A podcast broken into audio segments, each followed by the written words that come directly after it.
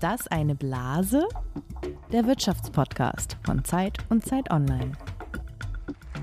Klar ist, wir müssen deutlich mehr investieren in die Sicherheit unseres Landes, um auf diese Weise unsere Freiheit und unsere Demokratie zu schützen.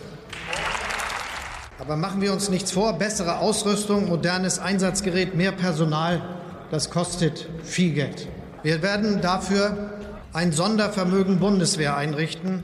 Der Bundeshaushalt 2022 wird dieses Sondervermögen einmalig mit 100 Milliarden Euro ausstatten. Wir werden von nun an Jahr für Jahr mehr als zwei Prozent des Bruttoinlandsprodukts in unsere Verteidigung investieren.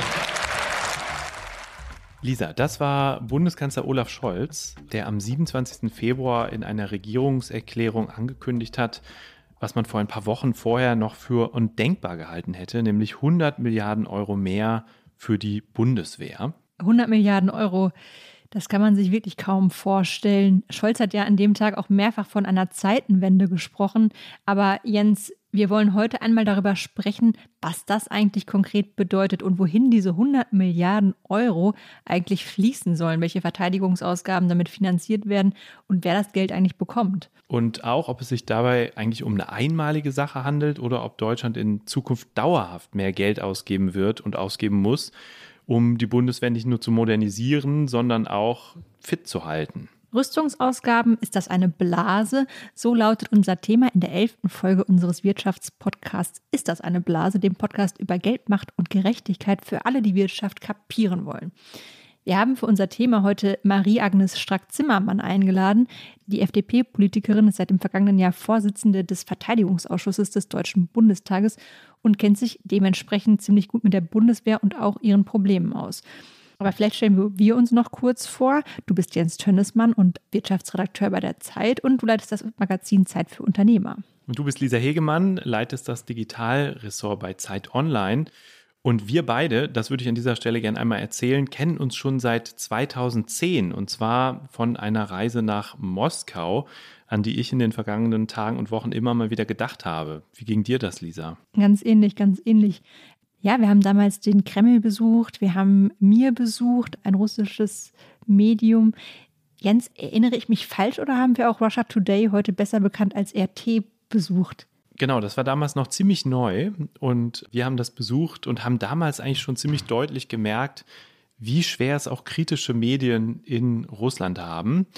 Aber positiv habe ich auch in Erinnerung, dass wir sehr viele Studierende getroffen haben, die ganz offen über die Probleme in ihrem Land gesprochen haben und die sich heute auf Facebook auch teilweise ziemlich offen gegen Putins Angriffskrieg auf die Ukraine aussprechen und auch das eine Schande nennen, sich mit der Ukraine und den Menschen dort solidarisieren, was ja einiges an Mut erfordert. Das kann ja inzwischen hohe Geld oder sogar Haftstrafen nach sich ziehen. Ja, ich finde, man hätte damals wirklich nicht gedacht, dass wir nur knapp zwölf Jahre später in Deutschland aufrüsten, weil Russland seinen Nachbarn überfällt und wir es als ernstzunehmende Gefahr für uns und Europa sehen. Das war einfach vor zwölf Jahren völlig undenkbar. Jetzt aber, wir nähern uns dem Thema heute wie immer mit unserem Format Fakt oder Fantasie. Du hast wie immer drei Zahlen oder Behauptungen mitgebracht und unsere Zuhörerinnen und Zuhörer und ich können einen Tipp abgeben, was davon stimmt. Also ich bin gespannt, womit du mich jetzt wieder zu überschölpeln versuchst. Okay, ich tue mein Bestes. Also das Erste ist das Folgende. Das Bundesverteidigungsministerium wird seit 2013 von Ministerinnen geführt. Ursula von der Leyen von der CDU, Annegret Kramp-Karrenbauer von der CDU und aktuell seit 2021 von Christine Lambrecht von der SPD. Und jetzt die Behauptung oder das Fakt oder die Fantasie, Frauen dürfen erst seit 1991 im aktiven Militärdienst der Bundeswehr arbeiten. Richtig oder falsch? Fakt oder Fantasie? Gemeine Schätzungsfrage, weil das habe ich mir natürlich nicht angeguckt. Ich sage, es ist Fantasie, das erscheint mir sehr spät. Äh, das ist richtig. Allerdings ist es nicht sehr spät, sondern es war zu früh. Also 1991 wurden Frauen zum Militärmusikdienst zugelassen. Im aktiven Militärdienst dürfen Frauen nach einer Entscheidung des Europäischen Gerichtshofs sogar erst seit 2001 mitwirken. Und seitdem ist der Anteil der Frauen unter den Soldatinnen und Soldaten auch gestiegen. Heute liegt er bei 13 Prozent. Also Männer sind da immer noch deutlich in der Mehrheit. Also Lisa, richtig getippt, aber aus dem falschen Motiv heraus. ist trotzdem ein Punkt. Absolut, den gönne ich dir. Ich komme mal zum zweiten Fakt oder Fantasie. Ich glaube, auf Twitter habe ich neulich gelesen, dass man aktuell in den Zügen der Deutschen Bahn häufiger Soldatinnen und Soldaten mitfahren sieht in Uniform. Und eine Erklärung dafür ist, jetzt nicht der unbedingt der Ukraine-Konflikt, sondern eine Erklärung, die es dafür zu geben scheint, ist, dass sie seit 2020 kostenlos mitfahren können, auch wenn sie privat unterwegs sind. Wichtig ist dabei aber, sie müssen Uniform tragen, um kostenlos mitfahren zu können. Fakt oder Fantasie? Ich erinnere mich an die Debatte tatsächlich. Ich weiß nicht mehr, ob es in Uniform war, aber ich sage einfach, das ist Fakt. Absolut, richtig, Lisa. Noch ein Punkt für dich, Punkte verdoppelt von 1 auf 2. Die damalige Verteidigungsministerin Annegret Kamm-Karrenbauer wollte mit dieser Regel erreichen, dass die Bundeswehr als Teil der Gesellschaft sichtbarer wird, was sie dann auch wurde, allerdings weniger durch diese Regel, sondern eher durch die Corona-Pandemie, die quasi einen Amtshilfe-Dauereinsatz bedeutet hat für die Bundeswehr. Zwischenzeitlich waren 25.000 Soldatinnen und Soldaten damit beschäftigt, in Krankenhäusern und Pflegeeinrichtungen, Testzentren und Gesundheitsämtern zu helfen. Also man sieht heute viel mehr Soldatinnen und Soldaten im Alltag aus ganz unterschiedlichen Gründen. Ein letztes schnelles habe ich noch für dich, Lisa, ein letztes schnelles Fakt oder Fantasie. Aktuell hat die Bundeswehr 183.695 Soldatinnen und Soldaten. Fakt oder Fantasie? Okay, keine Ahnung. Bei den anderen Sachen hatte ich einen groben Plan davon, aber nee, ich, habe keine Ahnung. Ich sage, das ist Fakt. Auch richtig, Lisa. Dritter Punkt für dich. Du hast alle verlorenen Heute Spiele alles, gut gemacht. Alles ist richtig, richtig getippt. Genau, die Zahl habe ich aus dem aktuellen Jahresbericht, den die Wehrbeauftragte des Bundestags, Eva Högel, vergangene Woche vorgestellt hat. Also 183.695 Soldatinnen und Soldaten umfasst die Bundeswehr aktuell. Und damit sind wir eigentlich auch schon mitten beim Thema und durch mit unserem Spiel. Es wird Zeit, dass wir mal über ein paar Basics zum Thema Rüstung und Bundeswehr sprechen. Genau, und dafür haben wir Hauke Friedrichs eingeladen. Wenn ihr, liebe HörerInnen, die Zeit und Zeit Online lest, dann habt ihr garantiert auch seine Texte schon gelesen, denn er schreibt dort oft über die Bundeswehr und die Rüstungsindustrie und berichtet in den vergangenen Wochen unermüdlich auch über die russische Invasion in der Ukraine. Und in der aktuellen Ausgabe der Zeit findet sich ein lesenswertes Interview von ihm mit dem Chef des Rüstungsunternehmens Heckler und Koch, in dem es zum Beispiel darum geht, wie das Verteidigungsministerium jetzt, also im Krisenmodus, mit Unternehmen wie seinem zusammenarbeitet. Also, hallo Hauke. Hallo. Ja, hallo auch von meiner Seite. Wir stellen dir die basale Frage, die wir am Anfang bei jedem Thema stellen. Rüstungsausgaben was ist das eigentlich? Welche Ausgaben zählt man dazu und welche eigentlich nicht? Ja, bei Rüstungsausgaben ähm, meint man allgemein sozusagen die Ausrüstung mit Panzern, mit Flugzeugen, mit Kriegsschiffen für die Streitkräfte. Das wird in jedem Land so ein bisschen unterschiedlich gehandhabt. Also in Deutschland gibt es eine strikte Trennung zwischen Kriegswaffen und Rüstungsgütern, gerade bei den Exporten. Aber auch da ist es ein Unterschied, ob jetzt Deutschland selber ähm, Panzer beschafft ähm, oder eine Radaranlage. Genau, das, sind, das wird unterschiedlich bewertet. Ähm, auch die, was eigentlich Streitkräfte sind, ist international nicht ganz eindeutig. Also in den USA ist zum Beispiel die Küstenwache und die Nationalgarde sind Teilstreitkräfte, also das sind, das sind bewaffnete Formationen, während die Bundespolizei, die ja in Deutschland zum Teil ähnliche Aufgaben übernimmt wie den Küstenschutz, als Polizeibehörde gilt. Und wenn jetzt gepanzerte Fahrzeuge oder Scharfschützengewehre für die Bundespolizei beschafft werden, gilt das in Deutschland nicht als Rüstungsausgabe. Das ist sozusagen international jetzt nicht so ganz eindeutig definiert. Unterschieden wird zu den Militärausgaben. Die sind noch viel umfangreicher, weil da auch Liegenschaften mit bezahlt werden, also Kasernen oder die Gehälter der Soldaten. Die rechnet man in die Rüstungsausgaben aber eigentlich nicht ein. Da gibt es eine große Debatte darüber, ob Deutschland mehr Geld ausgeben muss für seine Verteidigung. Wie haben sich denn diese Ausgaben in den vergangenen Jahren eigentlich entwickelt, Hauke? Also generell gibt es da eigentlich, wenn man global schaut, nur eine Richtung. Sie steigen und zwar recht deutlich seit Jahren. Es gibt in Schweden ein Friedensforschungsinstitut, SIPRI wird es abgekürzt. Das hat für 2021 wieder einen neuen Rekord errechnet. Wenn man schaut, sind die USA, das sind jetzt die Zahlen von 2020 allerdings, die sind anders aufgeschlüsselt, mit 778 Milliarden äh, führen die halt ihre Rüstungsausgaben ganz deutlich an. Dahinter liegen China, Indien, Russland und Großbritannien und Deutschland liegt dann mit dieser Berechnung mit 52,8 Milliarden auf den siebten Platz, ist aber sozusagen immer noch relativ weit oben und je nachdem, wie man diese Ausgaben berechnet, ob man das Bruttoinlandsprodukt dafür nimmt, was die NATO ja äh, macht oder andere Werte ähm, heranzieht, gehört Deutschland definitiv seit Jahren auch zu den Top Ten der Länder mit den höchsten ähm, Ausgaben für seine Streitkräfte und auch mit bemerkenswert hohen Ausgaben für die Rüstung. Jetzt sollen die Verteidigungsausgaben deutlich steigen. Was genau plant die Bundesregierung? Ja, Deutschland will also ganz deutlich mehr Geld für seine Verteidigung ausgeben. Äh, das heißt ja immer Verteidigung. Man kann natürlich, wenn man zynisch ist, auch sagen, dass es natürlich nicht alles nur Verteidigungswaffen sind, aber der Wehretat in Deutschland wird deutlich steigen. Der lag 2021 äh, bei 46,9 Milliarden Euro. Davon landet aber nur wenig Geld. Das wissen, glaube ich, die wenigsten in der Beschaffung, also beim Kauf von neuen Waffen. Das waren nur 10,3 Milliarden, die für Forschung, Entwicklung, Erprobung und halt den Kauf von neuen Systemen ausgegeben ähm, wurden. Es fließt sehr viel Geld in die Betriebsausgaben, ins Personal, in den Erhalt von Kasernen, in den Neubau. Und äh, das soll sich jetzt nun ändern. Die Bundeswehr soll mehr Geld für ähm, neues Gerät, wie die Soldaten auch sagen, bekommen. Da ist einmal das Ziel, dass jetzt das 2% Bruttoinlandsproduktsiel der NATO erreicht wird. Das wurde 2014 von dem Bündnis beschlossen, dass es ja peu à peu die, äh, die Verteidigungsausgaben angehoben werden sollen von allen Mitgliedern. Äh, Donald Trump, der ehemalige US-Präsident, hat Deutschland ja immer medienwirksam dafür kritisiert, dass dieses Ziel verfehlt wird. Nun hat Bundeskanzler Scholz in der Rede, wo wir ja auch schon äh, was draus gehört haben, versprochen, dass dieses 2-Prozent-Ziel künftig Jahr für Jahr ähm, erreicht wird, dass der normale, also der reguläre Wehretat steigen wird. Das ist jetzt im Kabinett auch ähm, auf den Weg gebracht worden. Und dazu kommt ja das Sondervermögen für die Bundeswehr von 100 Milliarden Euro. Eine ungeheure äh, hohe Zahl, mit der äh, neue Kampfflugzeuge beschafft werden, damit die nukleare Teilhabe umgesetzt werden kann. Also deutsche Piloten amerikanische Atombomben im, im schlimmsten Fall abwerfen können.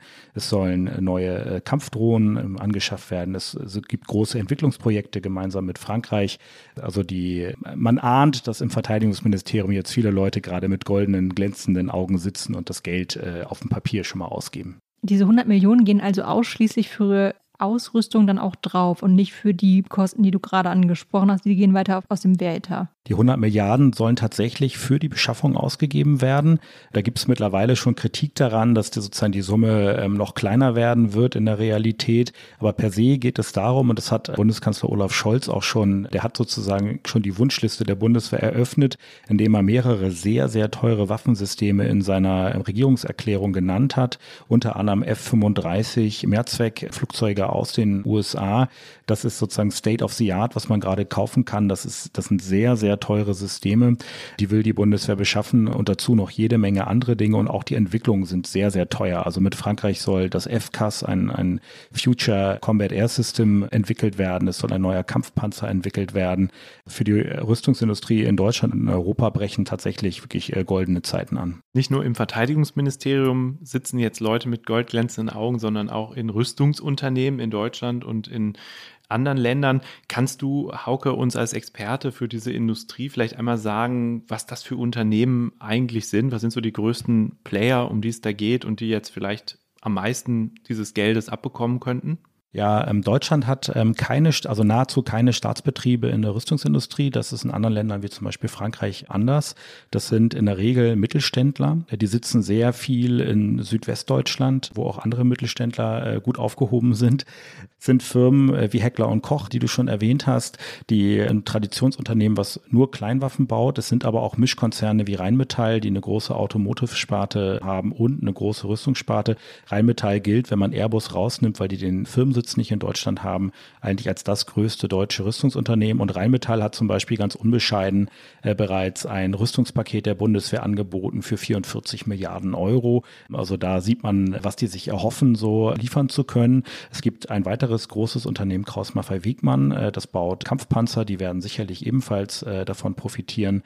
Ja, und da gibt es auch ähm, sehr, sehr viele Zulieferer, die hochspezialisiert sind in Deutschland, die auch dann beim Export immer auffallen, weil die halt Dinge liefern, die andere Firmen äh, nicht können, wie zum Beispiel Kommunikationstechnik ähm, oder auch Radaranlagen. Und wir haben ähm, weltweit, das ist also mit HDW in Kiel, eine der wenigen Werften, die fast geräuschlose U-Boote für den Küstenbereich baut und damit auch ein Alleinstellungsmerkmal ähm, hat. Die Marine hat sich auch schon neue U-Boote gewünscht. Also von den 100 Milliarden dürften tatsächlich äh, viele Unternehmen hier profitieren. Also nicht nur das Verteidigungsministerium, die Bundeswehr hat jetzt was von dem Geldsegen und die Rüstungsindustrie, sondern am Ende bedeutet es wahrscheinlich auch mehr Arbeit für dich, Hauke. Das Thema wird in Zukunft wahrscheinlich deutlich mehr Raum einnehmen, was man schon an unserem Podcast auch hier sieht. Wer hätte das vor ein paar Monaten gedacht, dass wir über Rüstungsindustrie reden würden? Vielen Dank, dass du da warst und uns auf den aktuellen Stand gebracht hast. Das hat sehr geholfen.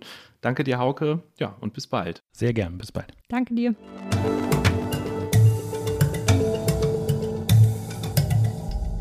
Wir begrüßen hier jetzt eine Politikerin, die sich mit dem Thema Rüstungsausgaben ziemlich gut auskennt und schon lange fordert, dass Deutschland dafür mehr Geld ausgeben müsse. Sie ist FDP-Politikerin, sitzt seit 2017 im Deutschen Bundestag und ist seit 2021 Vorsitzende des Verteidigungsausschusses. Und die Frankfurter Allgemeine hat äh, zu dieser Rolle geschrieben, mit ihr, also unserer Gästin, habe das Parlament jetzt eine kräftigere Stimme, wenn es um die Bundeswehr und die Sicherheitspolitik geht. Und während die neue Verteidigungsministerin Christine Lambrecht noch das kleine Einmaleins des Militärischen gepaukt habe, habe sie schon Interviews in Hyperschallgeschwindigkeit gegeben. Und die Taz nennt sie eine Rauflustige, wozu irgendwie passt, dass sie kurz nach ihrem Einstand von den Spitzengenerälen der Bundeswehr mehr Klarheit und weniger Geschwurbel gefordert hat. Also, wir freuen uns, dass sie heute hier ist. Hallo, Marie-Agnes Strack-Zimmermann. Ich grüße Sie ganz herzlich und danke für die Einladung. Frau Strack-Zimmermann, bevor wir über das viele Geld reden, äh, das die Bundeswehr jetzt bekommen soll, eine Frage vorab. Der Mauerfall vor 30 Jahren hat Sie politisiert, da waren Sie Anfang 30. Sie kennen also noch die Zeit des Kalten Kriegs. Wie kalt hat Sie der Angriff Putins auf die Ukraine denn persönlich erwischt? Naja, es hat mich erwischt wie alle. Ähm, mich erschüttert das, mich erschüttern die Bilder, mich erschüttert, dass in Europa ähm, so etwas überhaupt in dieser Dimension möglich ist. Aber wenn ich die letzten Monate und das letzte Jahr sehe, dann hat es mich leider gar nicht mehr überrascht. Aber ich bin in der Tat ein Kind des Kalten Krieges. Ich bin Ende der 50er geboren, bin sozialisiert worden politisch in den 70er Jahren, 80er Jahren habe ich studiert. Und als die Mauer fiel, war das, und das werden meine Zeitgenossen alle bestätigen, das Aufregendste und Spannendste und Unvorstellbarste. Und dann kam natürlich das, äh, wo wir uns auch heute mit kritisch auseinandersetzen müssen, mit diesem, das Paradies ist da und es passiert nichts mehr Böses. Und äh, das ist ja an sich ein, ein wohliger Zustand. Aber wenn man sich mit Sicherheitspolitik beschäftigt, weiß man, dass das eben nicht so ist. Und äh, das Drama jetzt in der Ukraine und auch der Einmarsch am 24. Februar war erschütternd, hat mich übrigens auch nicht überrascht. Kurz vorher waren ja die Unterzeichnungen im Kreml mit diesen beiden Provinzvertretern und das war schon skurril. Das hatte schon was Bizarres. Und äh, ich hatte immer zu meinen Kollegen gesagt, wenn die Olympischen Spiele vorbei sind, dann passiert was, weil das war klar, dass es da nicht passiert. Er war ja, Putin war ja gerade äh, in China und hätte das den Chinesen natürlich nicht versaut. Ja, es ist ernst, sehr, sehr ernst und es ist traurig. Seit dieser Invasion am, am 24. Februar hat wahrscheinlich auch der Letzte verstanden, dass sich die Dinge doch ziemlich geändert haben. Man spricht auch von einer Zeitenwende und diese Zeitenwende gilt wohl auch für die Bundeswehr und die damit auch die Rüstungsindustrie in, in Deutschland, in Europa. Und wenn man die Nachrichten jetzt liest äh, der letzten Tage, dann denkt man fast, dass ein gewisses Umdenken ohnehin überfällig war. Gerade hat Eva Högel, das ist die Wehrbeauftragte des Deutschen Bundestages, ihren Jahresbericht vorgestellt und sie schreibt darin oder in dem Bericht steht darin, dass die Bundeswehr zwar einsatzbereit sei, aber es völlig inakzeptable Zustände bei der Ausrüstung gebe. Die Infrastruktur sei zum Teil desolat. Es gebe Mangel an Material, es gebe Mangel an Soldatinnen und Soldaten, Digitalisierungsdefizite. Es fehlt an so Dingen wie Nässeschutz, Jacken und Festrumpfschlauch Schlauchboden. Ähm, Frau Agnes Strack-Zimmermann, wie schlimm ist die Lage der Bundeswehr wirklich? Also erstmal hat Frau Högel recht und sie klagt an. Das hat ihr Vorgänger oder ihre Vorgänger auch gemacht. Wenn man den Bericht des Wehrbeauftragten, der Wehrbeauftragten liest, drehte es sich immer um dieselben Dinge. Und wir haben das auch immer angeklagt. Aber letztendlich ist nicht wirklich viel passiert. Und das hat natürlich einen Grund, dass die Bundeswehr eben nach der Öffnung der Mauer radikal runtergespart worden ist.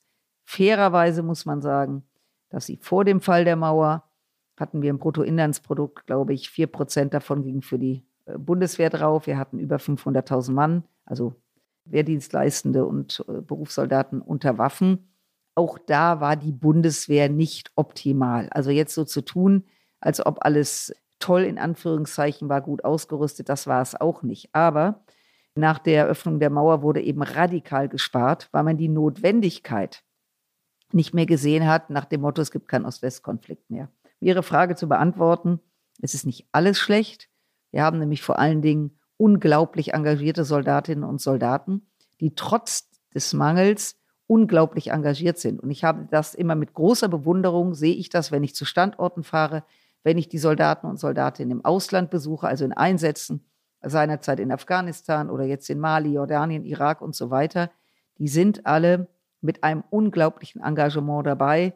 Insofern ist es wahrlich nicht alles schlecht, aber für eine moderne Armee, für die Herausforderungen, die wir ja nicht nur jetzt haben, sondern schon vorher im Kontext der NATO mit unseren europäischen Partnern und angesichts auch des Wohlstandes, den wir haben im Vergleich zu anderen Ländern, ist das einfach nicht akzeptabel. Aber ich muss einmal nachfragen, weil Sie gesagt haben, die Bundeswehr wurde, da wurde sozusagen runtergespart. Wenn man sich den Wehretat in absoluten Zahlen anguckt, dann ist der ja doch gewachsen. Also von 2014 32 Milliarden auf 47 Milliarden im Jahr 2021. Das ist ja erstmal sozusagen absolut gesehen ein großer Betrag. Wir haben heute schon gelernt, dass es damit der siebtgrößte Wehretat der Welt ist und er ist seit 2014 gestiegen. Wie passt das dazu, dass Sie sagen, nö, da wurde zu viel gespart? Ja, ist ja immer relativ. Wenn man, man muss ja, ist ja nicht nur die absolute Größe, sondern woher kommt man? Und wenn Sie von 1990, von 1992 fortfolgende nichts mehr machen, also nicht investieren in Kasernen, nicht äh, von Nord nach Süden, nicht investieren in Gerät, keine Ersatzteile kaufen, wenn sie zulassen, dass die Hubschrauber nicht mehr, nicht mehr so alle präsent sind, fliegen, wie sie sein müssen, dann reicht das Geld eben nicht. Wenn Sie heute äh, sich erlauben, eine Wohnung zu kaufen und Sie sind, sind 30 Jahre in der Wohnung und sagen, boah, das Bad ist aber toll, oh, die Küche ist aber super, äh, und dann kommt jemand und sagt, wir müssen alles neu machen, dann reicht das eben nicht. Das ist nur dann viel, wenn Sie kontinuierlich dabei bleiben. Das heißt, das ist jetzt der Effekt, dass so viel nachgeholt werden muss, dass das eben nicht reicht. Und das ist das große Problem. 2014, 2015 Annexion der Krim. Da wurde im Weißbuch der Bundeswehr äh, die Landes- und Bündnisverteidigung wieder wiederentdeckt. Vorher, nach dem Fall der Mauer und nach der Annexion der Krim in den 25 Jahren, hat man gesagt, die Bundeswehr wird internationale Verpflichtungen haben weltweit. Das hat sie auch gemacht aber Bündnis Landesverteidigung nicht mehr wirklich. Und das änderte sich mit der Annexion der Krim, ohne dass sich mental was geändert hat. Das ist ja die Tragödie. Ich will da jetzt gar keinen Einzelnen anklagen für, aber das ist acht Jahre her. Und in der Ostukraine ist seit 2000, also seit acht Jahren, ist dort ein Krieg. 14.000 Menschen sind da gefallen bzw. ums Leben gekommen, allein bis zu 9.000 Zivilisten. Da hat ja keiner mehr richtig hingeguckt. Da wurde, auch wenn Sie das recherchieren in der Zeitung, mal am Rande drüber gesprochen. Das heißt, da war ein Krieg, gab auch Sanktionen den Russen gegenüber, natürlich nicht im entferntesten verglichen, was jetzt gerade läuft. Das heißt, die letzten acht Jahre hat Deutschland zugeguckt, dass 1200 Kilometer entfernt von Berlin dieser Krieg herrscht. Und das ist die Tragödie. Das ist ja jetzt die politische Ebene. Aber lassen Sie uns mal ganz konkret werden. Was braucht die Bundeswehr denn jetzt genau? Also Frau Högel hat von Jacken- und Schlauchbooten gesprochen, wie Jens gerade schon sagte. In einem Interview mit dem äh, Heckler- und Kochchef Jens Bodo Koch sagte der eher Hubschrauber, Panzer, Flugzeuge, Schiffe. Die Union hat gar von einem Iron Dome gesprochen.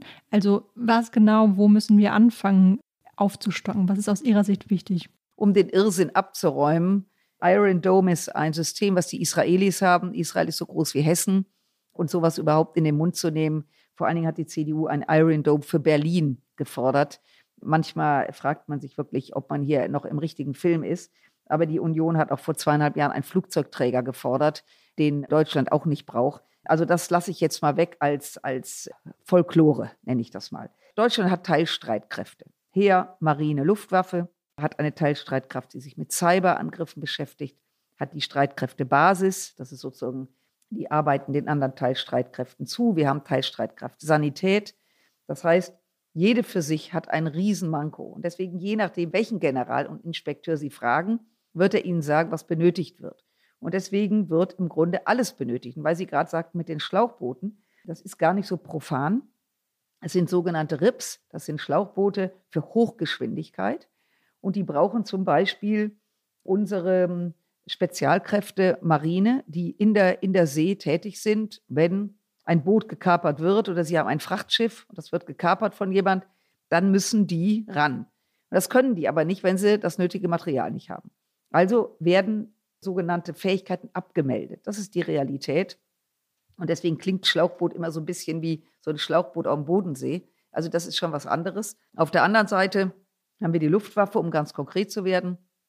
Der Tornado, unser Jagdflugzeug, seit 40 Jahren präsent. Wir wissen, bis Ende der 20er fliegt es. Es wird schon nachgerüstet, modernisiert, kostet unvorstellbar viel Geld. Zehn Jahre lang Diskussion über die Nachfolge.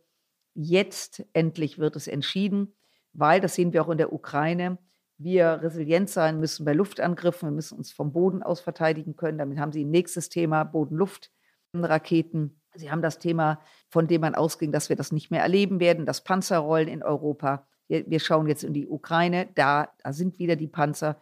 Das heißt, auch da haben wir Nachholbedarf bis hin zu Radfahrzeugen, also die nicht auf Kette laufen, sondern auf Rad und, und, und. Ich könnte Ihnen jetzt sagen, dass auch die Sanität entsprechend noch besser ausgerüstet werden muss, damit sie eben auch bei Einheiten unterstützend dabei ist. Also jeder hat Bedarf, alles ist richtig und wir müssen jetzt natürlich abarbeiten, was primär gemacht werden muss. Das wird nicht alles passieren. Das läuft auch nicht. Ich habe jetzt nicht 100 Milliarden, habe ein Einkaufskörbchen und morgen stehen 35 Jagdflugzeuge auf dem, vor meiner Haustür. Das sind natürlich Prozesse, die jetzt angegangen werden. Diese Jagdflugzeuge des Typs F-35, für die hatten sie sich ja schon, glaube ich, vorher ausgesprochen. Das ist ja was, was sozusagen ganz oben, wenn ich es richtig verstehe, auch auf ihrer Wunschliste stand. Ein so ein Kampfjet kostet irgendwie 180 Millionen Euro. Nur mal so für unsere Hörerinnen und Hörer. Warum ist so ein Kampfjet so viel Geld heute wert und muss uns das auch wert sein? Ja, also der kostet äh, nicht 180 Millionen, es ist deutlich weniger, aber es ist immer noch sehr, sehr viel Geld, um das direkt zu sagen. Und wenn Sie natürlich 35 Stück gleichzeitig bestellen, dann geht der Preis entsprechend mit, aber es ist sehr teuer.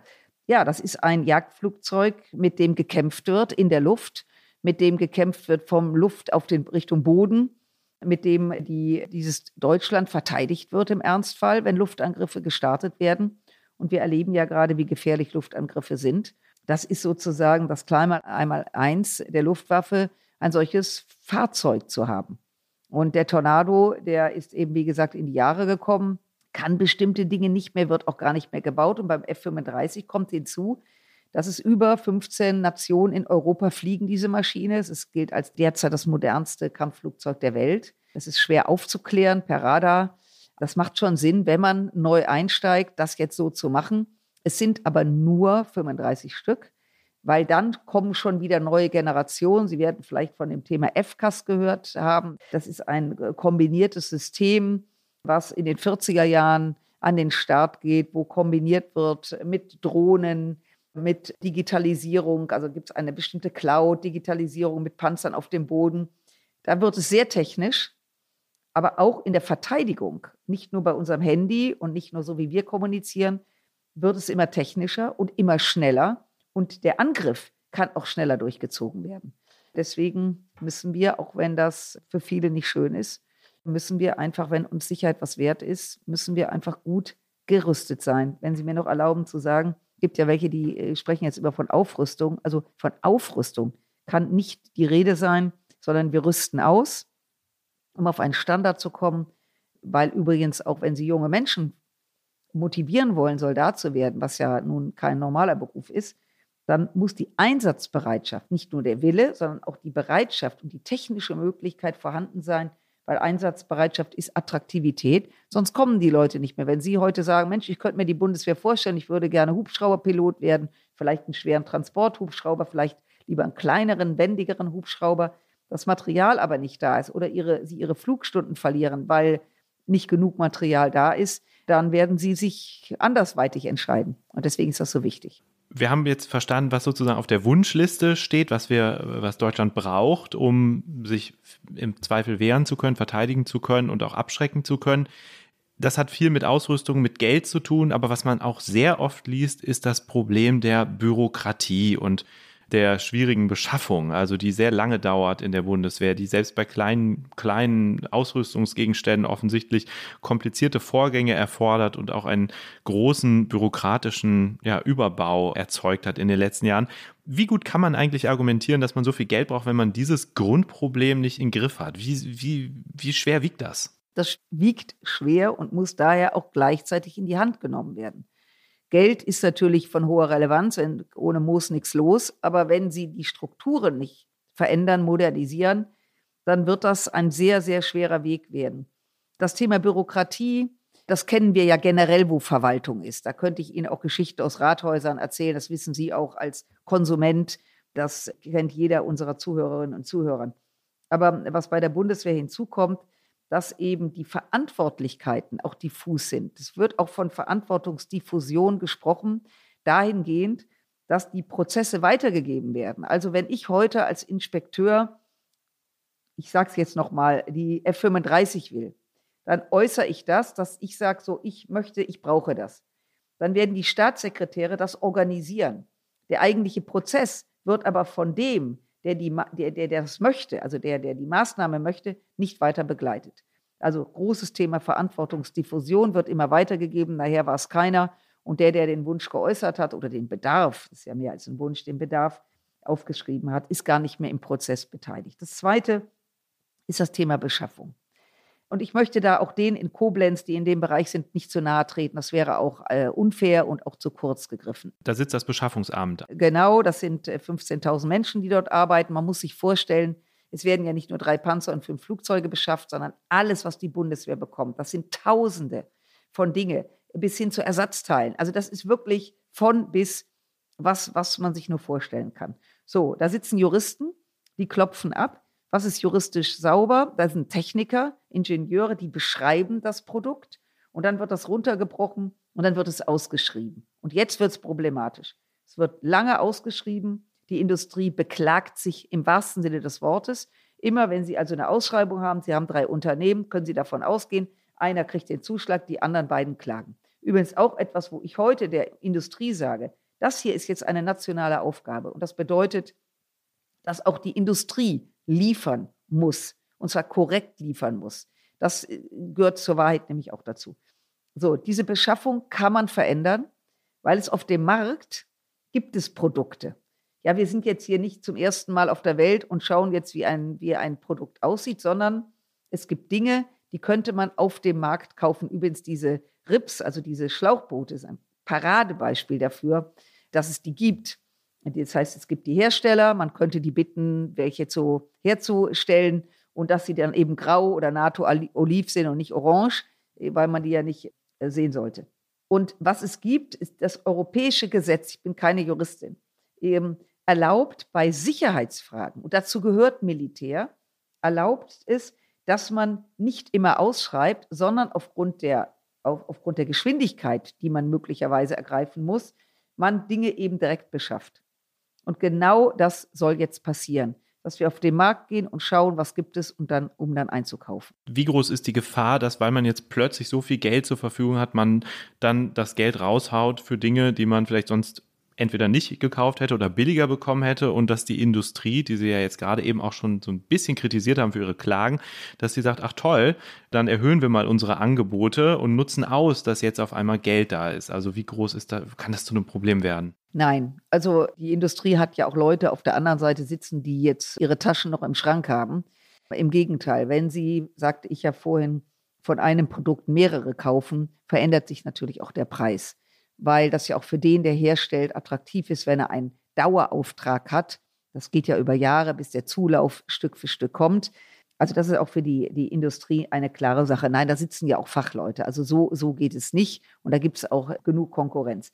Und das Geld raushauen, ich würde das nicht als raushauen bezeichnen, sondern es wird ausgegeben für Dinge, die dringend benötigt werden, um eine moderne, schlagkräftige Armee zu haben. Und in der Tat, wenn das Geld weg ist, ist es weg ist ein Sondervermögen, ausschließlich für die Bundeswehr, auch ohne Interpretationsspielraum. Dafür wird das Grundgesetz geändert. Das Kabinett hat das heute beschlossen.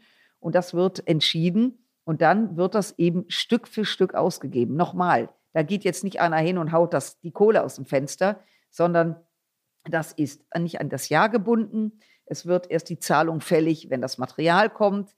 Man kann gleichzeitig auch Ersatzteile mitkaufen. Das ist übrigens super wichtig, weil sie haben bei diesen Hightech-Dingen natürlich auch immer Schwachstellen, also Teile, die besonders genutzt werden. Und die kauft man mit ein. Das ist nicht so, wenn ein Auto kaputt ist, fahren Sie in Ihre Werkstatt und sagen, wechseln Sie mal die Schraube, sondern das ist, so diffizil, dass diese Dinge mitgekauft werden. Das hat man übrigens auch nicht gemacht, weil dadurch wurde das Projekt ja teurer. Und insofern, wenn Sie Projekte kaufen, gehört auch dazu, brauchen Sie eine andere Ausbildung, müssen Ihre Soldaten, Soldatinnen ausbilden. Sie werden den, den, den Betrieb wird Geld kosten, weil Sie unter Umständen andere Hallen brauchen, weil das Flugzeug eine andere Form hat als der Vorgänger. Und das muss alles eingepreist werden. Also, das ist viel Geld. Unterm Strich ist es überschaubar. Es klingt dramatisch. Es muss natürlich in Verantwortung eingesetzt werden. Und wie Sie sagen, die Beschaffung muss angepasst werden, verändert werden und mit der Bürokratie. Wir haben da auch einige Vorschläge immer schon mit meinen Kollegen und ich gemacht, was man machen könnte. Das ist machbar, aber man braucht natürlich auch den Willen dazu. Und deswegen sind alle gefordert. Politik, die Soldaten, Soldatinnen, also die, die an der Führungsspitze sind, das Ministerium, die Industrie. Da muss jetzt, also jeder Bedenkenträger soll sich jetzt wirklich vom Acker machen. Das ist der völlig falsche Augenblick, um jetzt sich am Kopf zu kratzen und sagen, hm, wie schwierig, sondern jetzt muss gehandelt werden. Wie läuft denn diese Beschaffung eigentlich ab? Also wird erst ein Plan erstellt und man guckt quasi, wo was ist? Wird es auf Basis von dem Bericht von Frau Högel gemacht? Wie bestellt man das genau? Kann man sich das wie bei Unternehmen vorstellen, diese Prozesse? Und wie lange dauert das alles? Das ist natürlich die entscheidende Frage, die sich gerade alle stellen. Also das wird nicht auf Basis des Wehrberichtes gemacht, sondern anders wird ein Schuh draus. Frau Högel vertritt die Interessen der Soldatinnen und Soldaten Dort kommen im Laufe des Jahres Wünsche, auch durchaus positive Dinge an, was klappt, was klappt nicht. Das geht bis zur Personalführung. Also das ist wirklich von kleinen Wünschen bis hin zu grundsätzlichen zu grundsätzlichen Themen. Wie geht es in der Bundeswehr zu, was mit Homosexualität zu tun hat? Gibt es Rechtsradikale? Also da geht es auch um eine um gesellschaftliche Fragen. Nein, es gibt einen Bedarf. Der wird definiert von den Inspekteuren und der Minister, die Ministerin entscheidet dann, beziehungsweise die Inspekteure sagen den Bedarf, der Bedarfsträger. Dann gibt es die, das Ministerium, was das entsprechend umsetzen muss. Und dann muss ein Minister, eine Ministerin das im Kabinett durchsetzen. Und dann geht das, dass man mit der Industrie, man weiß ja, wer was macht, die Industrie kommt auch auf einen zu, die will ja auch Geld verdienen, ist übrigens auch nicht strafbar, Geld zu verdienen. Und dann wird, ich nehme mal eine Fregatte, und dann wird genau runtergebrochen, wie diese Fregatte auszusehen hat was sie leisten muss. Das ist wirklich bis in die letzte Schraube. Und dann wird das eben aufgesetzt. Das kann Jahre gehen. Dann wird die Fregatte bestellt. Dann sagt die Industrie, in fünf Jahren ist der Zulauf. Äh, dann gibt es auch Konventionalstrafen, wenn es nicht kommt.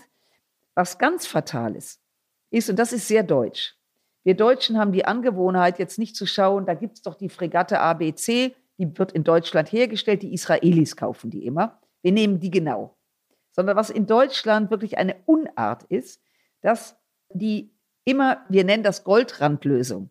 Also, dass das Schiff, was wir wollen, was Besonderes kann und noch mehr kann und noch mehr kann. Und wir nicht das kaufen, was sich im Markt bewährt hat. Und dadurch werden das Unikate. Dauert länger, ist viel teurer. Und auch das wird sich absolut ändern müssen, weil das nicht geht. Aber sonst ist das wie in der freien Wirtschaft. Angebot, Nachfrage, es wird verhandelt, es werden Rahmenverträge gemacht weil, wie gesagt, nicht alles gleichzeitig abgerufen werden kann, weil ja immer, wenn Sie was abrufen, wird die Zahlung fällig. Und damit man das über Jahre streckt, ist das dann entsprechend äh, angesetzt. Wie gesagt, Jahre. Der Tornado fliegt noch bis Ende der 20er. Jetzt haben wir 2022. Wir gehen davon aus, dass ab 2025 die ersten Flugzeuge zulaufen. Und dann dauert das ein paar Jahre. Das geht aber auch nicht anders. Die müssen hergestellt werden und müssen eben auch bezahlt werden. Sie haben eben dieses Spiel von Angebot und Nachfrage angesprochen, dass es dann Ausschreibungen gibt, dann gibt es Angebote und dann wird äh, vielleicht das beste Angebot genommen. Das passt natürlich. Äh, Sie sind FDP-Politikerin, Sie freuen sich, wenn der Markt funktioniert. Trotzdem ist ja gerade in dem Bereich der Verteidigungsausgaben und Rüstungsausgaben oft eine Kritik, dass da auch industriepolitische Gedanken eine Rolle spielen. Also, dass man guckt, dass das Geld landet bei Unternehmen, die zum Beispiel aus dem eigenen Land kommen, auch wenn die vielleicht nicht das beste Produkt herstellen oder dass Politikerinnen und Politiker äh, sozusagen sich einmischen in den Vergabeprozess und sagen, hier guck mal in unserem Wahlkreis, da ist das und das Unternehmen, das kann das besser. Sehr oft geht es um die Frage, bestellt man jetzt bei Airbus oder bei Boeing? Was bedeutet das, wenn ich gerade bei Boeing bestellt habe, sollte ich dann das nächste Mal vielleicht bei Lockheed bestellen? Wie auch immer. Also besteht aus Ihrer Sicht die Gefahr, dass solche industriepolitischen Argumente den Prozess verzerren und am Ende dazu führen, dass ein Teil des Geldes eben nicht optimal ausgegeben wird? Also äh, die Frage ist berechtigt und ich äh, gebe Ihnen jetzt ein Beispiel. Der Ministerpräsident Bayerns, Herr Söder, hat verkündet, dass das bayerische Kabinett zusammengesessen hätte und entschieden hätte, äh, was jetzt die Bundeswehr alles braucht. Das ist ja schon mal bemerkenswert für einen Ministerpräsidenten. Und dann hat er eine Liste auf den Tisch gelegt, die komplett von Unternehmen sind, die in Bayern sitzen. Also ich meine, da muss man die anderen schon für ziemlich bescheuert halten, um nicht zu sehen, dass das reine Industriepolitik ist. Das geht nicht. Wir haben in Deutschland in der Tat renommierte Firmen, die übrigens alle, so gut wie alle Dual Use verarbeiten. Heißt, nehmen Sie jetzt mal das große Unternehmen Airbus. Sie werden in Urlaub fahren, das eine oder andere Mal vielleicht auch mal nach Mallorca. Dann sitzen Sie in einem Airbus, einer zivilen Maschine. Airbus baut aber auch militärisches Gerät. Und so haben Sie viele, viele Unternehmen, die für beides, für ziviles wie für militärisches zuständig sind. Es gibt viele Unternehmen, übrigens gerade in Baden-Württemberg, Mittelständler, die Komponenten bauen, die existenziell sind für bestimmte Waffengattungen. Dem Unternehmen sehen sie das aber nicht an. So ein Hightech ist das. Also, was ich sagen will, es geht erstmal darum, wer hat einen Namen und wer baut objektiv einfach Produkte, die langlebig sind und besonders gut sind. Und der Markt ist natürlich sehr, sehr komplex, weil er sich eben auch so schnell entwickelt. Die Gefahr besteht, dass Abgeordnete, Kolleginnen und Kollegen sagen, welche Firma sitzt bei mir im Wahlkreis. Das stimmt. Ich halte das für hochproblematisch, um das direkt zu sagen. Halte das auch als nicht gangbar, sondern eins muss klar sein. Es muss klar sein, was brauchen wir? Wer bietet es an? Welche Unternehmen machen einfach einen guten Job? Das Thema nationale Entscheidung. Also im Gegensatz zu den Franzosen ist unsere Wehrindustrie komplett privatisiert oder privat. Die Franzosen ist das komplett in staatlicher Hand. Ich bin freie Demokratin und deswegen bin ich eine Freund des Marktes. Wenn es um so etwas geht, bin ich deutlich kritischer, um das direkt zu sagen, weil es eine Kernaufgabe des Staates ist, das Land zu schützen, in dem die Bürger leben. Der berühmte Nachtwächterstaat, der nämlich dafür sorgt, dass sie alle ruhig schlafen können. Insofern, die Franzosen, die achten darauf, die nehmen nämlich diese europäische Ausnahme und kaufen ein zugunsten ihrer eigenen Industrie. Jetzt kann man sagen, böse, böse, aber die Industrie ist die eigene Industrie, eigene Arbeitsplätze. Wie gesagt, da schraubt auch nicht jemand irgendeine Rakete zusammen, sondern das ist alles ein bisschen komplexer und gleichzeitig wird auch im Land versteuert. Das ist nachvollziehbar. Darauf haben wir nie so geachtet, teilweise schon. Wir haben jetzt in den letzten Jahren wurde festgelegt, was ist eigentlich eine zentrale Technologie, die wir in Deutschland besonders beherrschen. Im Bereich Radar zum Beispiel oder im Bereich des Schiffsbaus. Da wurde der Versuch gestartet zu sagen, das ist unsere Kernkompetenz. Und die sollten wir auch in Betracht ziehen. Dadurch, dass man natürlich nicht will, dass man nur ein Unternehmen hat und dieses Unternehmen diktiert dann die Preise, brauchen sie natürlich auch Konkurrenz. Insofern ist es eine Mischkalkulation. Ja, es ist erstrebenswert, dass die Produkte in Deutschland oder in Europa hergestellt werden. Der Preis muss aber auch stimmen. Also es ist wirklich wie im richtigen Leben. Und wir sind ja ein Automobilland. Und da sagen alle, ich fahre am liebsten Mercedes oder BMW oder VW oder Audi, kommt alles aus Deutschland. Und dann schauen sie auf die Preise und sagen, hm, der Opel, der möglicherweise in den USA hergestellt wird oder der Japaner, er bietet mir für das Geld aber hat vielleicht ein anderes Image, aber ist ein tolles Auto. Und so ist das eben auch in diesem Bereich. Das ist ein, ein, ein langes Thema, da kann man lange drüber sprechen. Reicht das Geld äh, zusätzlich zu den 50 Milliarden Verteidigungsetat denn aus Ihrer Sicht? Oder braucht es in Zukunft noch mehr? Nein, das reicht nicht. Ich sage Ihnen auch warum. Wir haben 180.000 Soldaten und ungefähr 70.000 Zivilisten und Zivilistinnen. Das heißt, der Großteil des Geldes geht für Personal drauf, wenn ich das so sagen darf. Das ist auch nichts Ungewöhnliches, haben sie bei allen Unternehmen, dass der Block Personal immer ein besonders großer ist. Also wenn wir jetzt bei dem Etat blieben und nicht den Sonderfonds hätten, dann hätten wir im Jahr 2028 ein Problem, denn dann würden wir alle Soldaten, Soldatinnen bezahlen, aber hätten keinen Cent mehr, um eine Kaserne herzurichten oder geschweige denn irgendwas einzukaufen. Das heißt, wir werden auch bei diesen 100 Milliarden, wo wir jetzt den Druck von der Tube nehmen, von der Beschaffung, werden wir auf Dauer den Wehretat, ich sage mal, erhöhen. Der muss kontinuierlich steigen. Nicht ins Unermessliche, aber er muss kontinuierlich steigen. Jetzt bin ich wieder bei dem, was ich gesagt habe. Wenn Sie 35 Kampfflugzeuge kaufen, dann werden unsere Soldaten, Soldatinnen ausgebildet werden. Dann brauchen sie unter Umständen andere Hangars, wo die stehen. Das heißt, da folgt immer auch was anderes. Und das muss bei dem Einkauf von Produkten übrigens immer mit eingepreist werden, was man eben machen muss. Insofern, der Wehretat wird steigen. Und es gibt ja das berühmte 2-Prozent-Ziel. Also das wurde übrigens nach der Annexion der Krim aufgesetzt von der NATO, dass 2 Prozent des Bruttoinlandsproduktes für die Bundeswehr, also für die jeweilige Armee ausgegeben wird. Nochmal zur Erinnerung, vor 1990 waren das dreieinhalb bis vier Prozent. In anderen Ländern ist das deutlich, ist das so hoch. Bei uns waren wir zwischen 1,3, 1,4 Prozent. Fairerweise muss man aber sagen, das ist eine gegriffene Zahl. Und durch die Corona-Pandemie ist das Bruttoinlandsprodukt nach unten gegangen. Wir werden auch jetzt erleben, dass es runtergeht angesichts der Herausforderungen, die wir ja auch im eigenen Land spüren aufgrund der Kriegsproblematik, die wir haben. Und das heißt, wenn das Bruttoinlandsprodukt sinkt, erreichen Sie diese zwei Prozent schneller, obwohl kein Panzer mehr oder Flugzeug mehr in der Luft oder Panzer auf der Straße steht. Insofern ist das eine Orientierung und die orientiert sich deswegen daran, weil man sagt, Deutschland ist bei allen Problemen ein reiches Land. Und deswegen muss es auch in der Relation mehr auf die Platte legen als andere Länder. Das ist nur fair. Können Sie es einmal an der Hausnummer festmachen? Was ist denn dann eine realistische Größenordnung, die wir jetzt jenseits des Sondervermögens in drei, vier Jahren an Verteidigungsetat sehen sollten? Naja, ich bin Verteidigungspolitikerin und wenn es nach mir geht, würde ich sagen, wir gehen auf die 60 Milliarden zu. Ich bin aber keine Träumerin. Und diese 100 Milliarden werden jetzt erstmal umgelegt, um die 2 Prozent zu erreichen. Aber auf Dauer wird der Wehretat steigen, vor allen Dingen, wenn wir mehr Personal wollen. Es gibt nach wie vor das Ziel der Bundeswehr, auf 200.000 Männer und Frauen aufzuwachsen. Und wenn man das erreichen will, muss man mehr Geld in die Hand nehmen. Das ist so. Und es wird die Diskussion in der Gesellschaft natürlich sein, für was geben wir das Geld aus? Und ich habe ja auch selber Kolleginnen, die Kollegen sagen, Mensch, jetzt kriegen die 100 Milliarden, aber ich bin Bildungspolitikerin, ich bin Gesundheitspolitikerin, ich bin Verkehrspolitiker, ich brauche das und jenes. Jedes Ressort hat für sich Interessen und auch Ansprüche und auch berechtigt, oft berechtigt, manchmal nicht, aber oft berechtigt.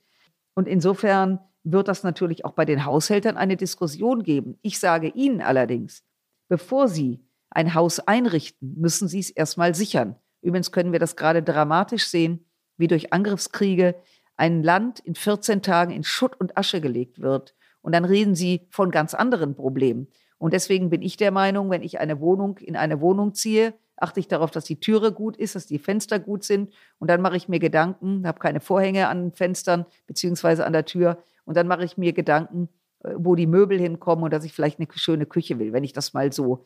Wir werden immer ein starkes Bruttosozialprodukt haben, um ein Sozialstaat zu sein. Wir werden im Vergleich zu anderen, das haben wir auch bei der Pandemie gesehen, entsprechendes Geld für die Gesundheit in die Hand nehmen. Aber wie gesagt, das ist alles in wenigen Tagen kaputt, wenn wir nicht wehrfähig sind. Das ist die traurige Wahrheit. Das Problem ist ja so ein bisschen, dass es halt nie hundertprozentige Sicherheit gibt. Also das, ähm, das, Problem haben wir, also das ist ja, und deswegen stelle ich mir die Frage, sind wir denn je gut gerüstet genug? Weil ich meine, man kann natürlich immer sagen, wir brauchen hier nochmal und da nochmal. Also das ist so eine Frage der Verhältnismäßigkeit. Also ab wann würden Sie sagen, wir sind gut gesichert? Also erstmal ist die Bundeswehr nie alleine. Wir sind immer im Kontext der NATO und der Europäischen Union beziehungsweise der Vereinten Nationen. Ganz wichtig. Es gibt kein Solo für die Bundeswehr. Das ist das eine. Das heißt, wir sind eingebettet in Bündnisse und haben unsere Verpflichtungen je nach, je nach Leistung eben zu geben. Das ist das eine. Das andere ist, dass diese NATO, dieses Europa muss so fit sein, dass keiner wagt, es anzugreifen. Weil nur aus der Stärke heraus werden sie nicht angegriffen.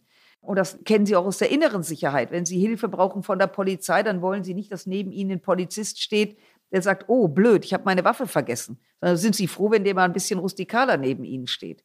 Das heißt, was entscheidend dabei ist, dass wenn wir ausrüsten und später noch mehr aufrüsten, dass es unbedingt parallel dazu Verträge geben muss, wo wir mit den Staaten, mit denen wir, ich sage das jetzt mal harmlos, über Kreuz liegen, eben gemeinsam dafür sorgen, dass wieder abgerüstet wird. Also NATO-Doppelbeschluss 2.0, nämlich wir bauen auf und müssen dann Grenzen ziehen, die müssen wir mit den Partnern gemeinsam machen. Das hat es ja auch alles gegeben, hat es auch mit Russland gegeben. Und das ist eben alles kaputt gemacht worden und gekündigt worden. Das ist ein Muss, weil da bin, haben Sie völlig recht. Sonst ist das eine never-ending Story und landet, man landet irgendwo in, in astronomischen Höhen, wo wir dann eben auch den Sozialstaat im wahrsten Sinne des Wortes auch nicht mehr äh, bedienen können. Frau Strack-Zimmermann, ich habe zum Schluss eine Frage. Sie haben dieses Beispiel mit dem Haus benutzt, das man ja auch schützen sollte, bevor man es schön einrichtet. Man würde ja nie an ein Haus, das schlecht geschützt ist, den Zettel dran bappen und sagen, hallo liebe Einbrecher, hier äh, klappt das Schloss nicht und das Fenster steht auch halb offen. Jetzt wird aber sehr offen über die Bundeswehr geredet. Sie haben das heute auch gemacht, Frau Högel hat das gemacht. Müssen Sie manchmal gedanklich schon abwägen, was Sie noch über den Zustand der Bundeswehr sagen und was nicht, damit sie nicht zu schwach nach außen hin erscheint? Ich habe ja am Anfang gesagt, äh, dass nicht alles schlecht ist, dass viel Gutes auch ist. Man spricht halt immer über das, was einen nervt und was einen auffällt. Das ist jetzt kein wirkliches Geheimnis. Und wenn Sie jetzt in unsere Nachbarstaaten gehen und sich damit beschäftigen, sehen Sie, auch da gibt es äh, Defizite. Der Wahrheit geschuldet ist, dass die Bundeswehr, und das ist jetzt ein gesellschaftliches Thema, dass die Bundeswehr nicht das Renommee hat und die Akzeptanz, die es haben müsste. Weil am langen Ende jeder Soldat, jede Soldatin, die in diesen Beruf geht, letztlich für uns, die wir uns jetzt hier gerade unterhalten, den Kopf hinhält. Und zwar im wahrsten Sinne des Wortes. Und wir diskutieren darüber, damit auch in der Gesellschaft klar ist, dass wir eine starke Bundeswehr brauchen. Ja, mit Waffen kann man Menschen töten. Und Natürlich leben wir in einer Welt seit 77 Jahren in Frieden, wo viele vergessen haben, dass das nicht selbstverständlich ist. Und ich sage Ihnen, 77 Jahre nach dem Zweiten Weltkrieg, kein Krieg in Europa, in den Grenzen verschoben worden sind, um es ganz korrekt zu sagen. Wenn ich mal äh, sehe, dass Ende der 90er die NATO eingegriffen ist, weil ein Genozid im Kosovo äh, drohte, hat es aber nach dem Zweiten Weltkrieg nie wieder einen Angriffskrieg gegeben, um Grenzen zu verschieben. Viele Leute haben das schlichtweg vergessen. Und in der Geschichte, auch in unserer Geschichte, war es völlig normal, dass man nach 20, 25 Jahren Krieg, war alles kaputt, wieder aufgebaut, Friedensordnung, 20 Jahre später, Krieg, wieder kaputt. Also wo jede Generation, nehmen Sie Ihre Großeltern und Urgroßeltern oder Ururgroßeltern, Erster Weltkrieg, 1918 zu Ende, 21 Jahre später kam der Zweite Weltkrieg. Im 19. Jahrhundert deutsch-französische Kriege in den 70er Jahren. Also was ich damit sagen will, das war wirklich ein Turnus von 20 bis 30 Jahren. Und ich bin 64 Jahre alt. Ich habe überhaupt keinen Krieg erlebt. Das ist der erste, den ich jetzt erlebe. Sie sind deutlich jünger und dass Sie so jung sind und schon einen erleben müssen, ist bitter genug. Das ist die Realität.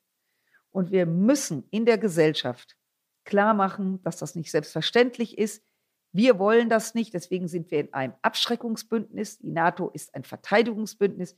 Deswegen heißt mein Ausschuss aus Verteidigungsausschuss und nicht Angriffsausschuss. Und deswegen muss man im Klaren sein, dass das zur Lebensrealität gehört. Und diese Wladimir Putins sterben nicht aus. da kann man jetzt sagen, der Mann hat sie nicht alle, der ist nicht ganz gesund. Es ist völlig egal, was seine Triebfeder ist. Tatsache ist, dass er gerade diese Welt anzündet. Denn es ist ja nicht nur in Anführungszeichen dieser Krieg, diese Tausenden von Toten, diese Millionen von Flüchtlingen. Was ist, wenn der Krieg zu Ende ist? Was ist, wenn 25 Prozent des Weizen kommt aus der Ukraine und Russland? Damit wird, wenn jetzt nicht gesät wird, wird nicht geerntet. Wenn nicht geerntet wird, werden wir in Afrika eine größere Hungersnot bekommen. Also was ich damit sagen will, da hängt unvorstellbar viel dran, weil die Weltwirtschaft eben zusammenwirkt. Und deswegen, Wladimir Putin ist ein Kriegsverbrecher. Er will diese Welt in Schutt und Asche legen. Und deswegen ist es so wichtig, dass wir das jetzt auch nutzen. Und verstehen Sie mich bitte falsch, nicht falsch, dass wir dieses Drama nutzen, um uns klar zu werden, wir müssen verteidigungsfähig sein. Vielen Dank, Frau Strack-Zimmermann. Das waren sehr deutliche Worte jetzt zum Schluss. Dankeschön, dass Sie bei uns waren. Ich danke Ihnen für Ihr Interesse und dass Sie als junge Menschen sich damit beschäftigen, ist wichtig und das kann ich Ihnen auch wirklich nur immer mitgeben. Verlieren Sie es nie aus dem Auge. Vielen Dank. Ich danke Ihnen.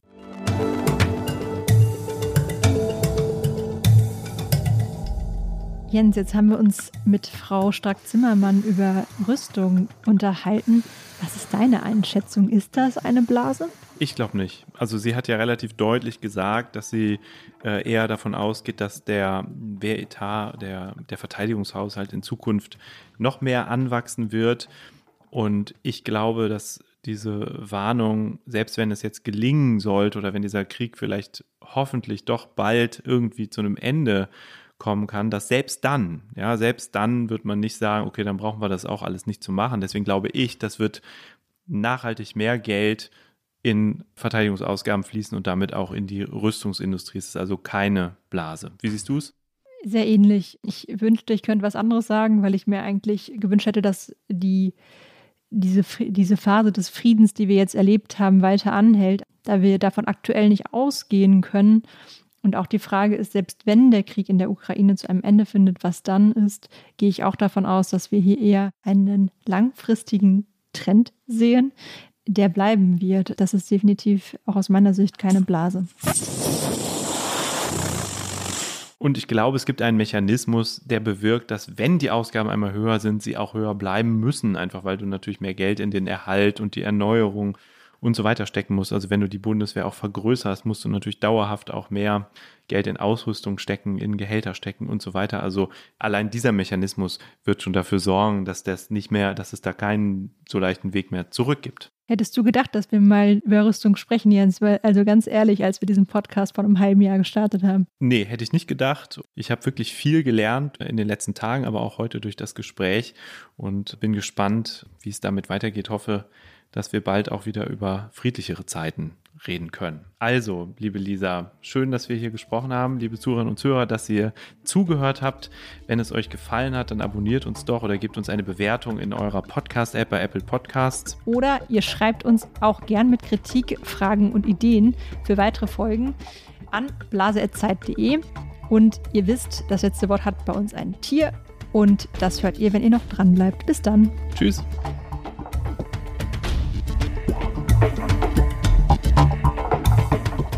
Ist das eine Blase? Ist ein Podcast von Zeit und Zeit Online, produziert von Pool Artists.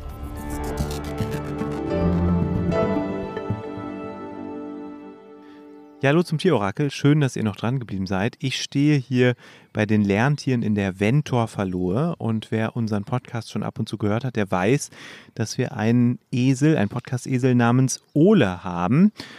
Nur leider hat es neulich ziemlich gestürmt und geregnet hier und da ist doch tatsächlich das Dach weggeflogen des Stalls und Ole ist sehr nass geworden und krank geworden und ist dann leider in den Eselhimmel aufgefahren. Das macht uns natürlich traurig, aber sein Bruder Karlchen, der mir hier jetzt gegenübersteht, übernimmt seine Rolle in Zukunft und darf heute gleich mit einem ganz ernsten Thema anfangen. Ich habe hier nämlich drei Schalen aufgebaut, Schale 1, Schale 2 und Schale 3. In jeder liegt ein Apfel. Und je nachdem, welche er ansteuert, gibt er eine Prognose ab. Schale 1 bedeutet, die Verteidigungsausgaben in Deutschland werden im Jahr 2023 auf 2% ungefähr steigen, 2% des Bruttoinlandsprodukts. Schale 2 bedeutet, sie werden unter diesem Wert liegen, also schon merklich unter diesem Wert.